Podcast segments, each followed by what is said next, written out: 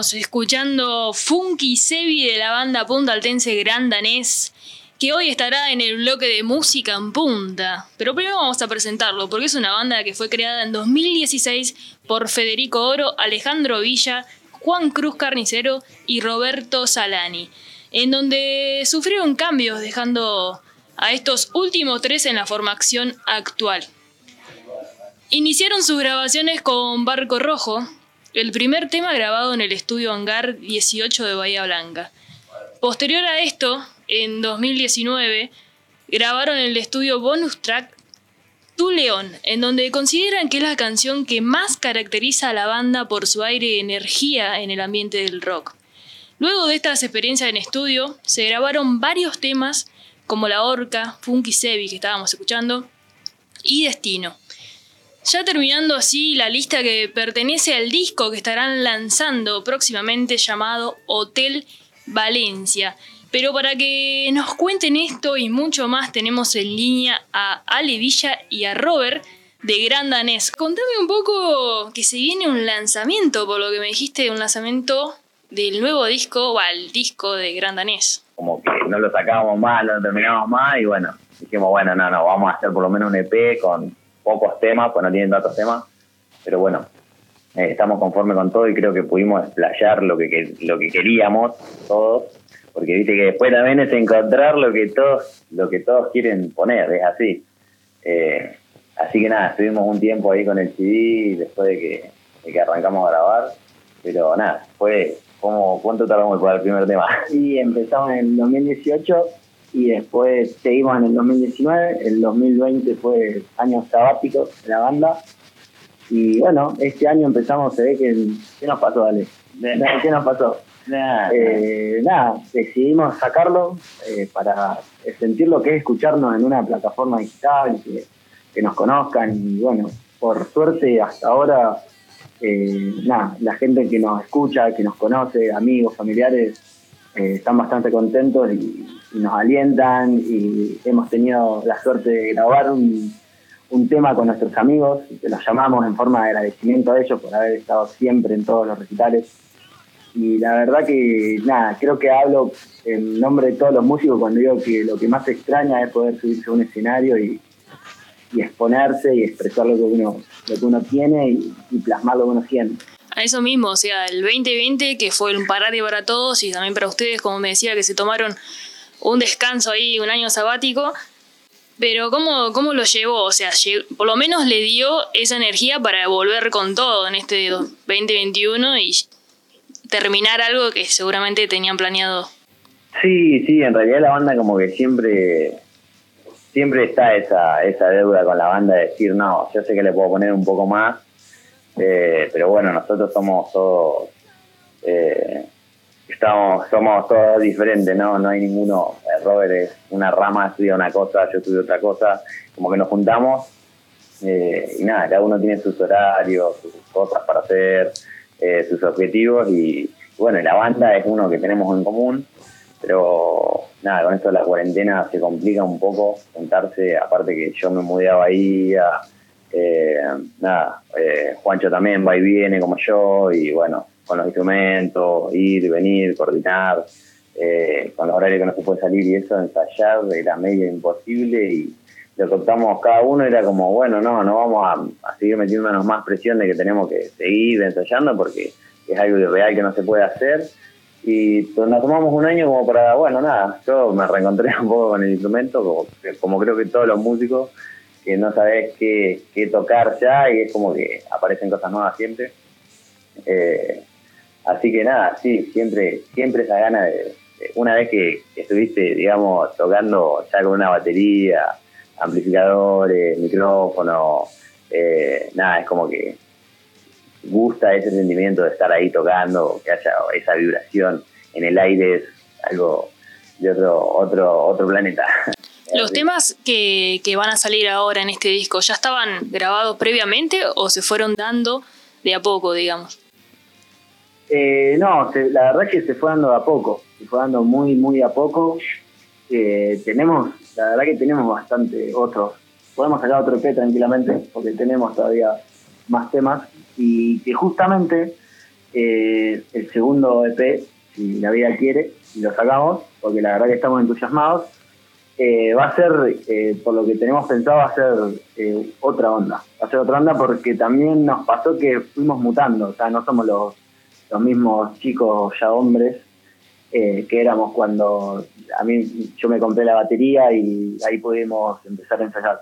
Maduramos, crecimos, pensamos ahora diferente, vemos la vida diferente y empezamos a escuchar otra música.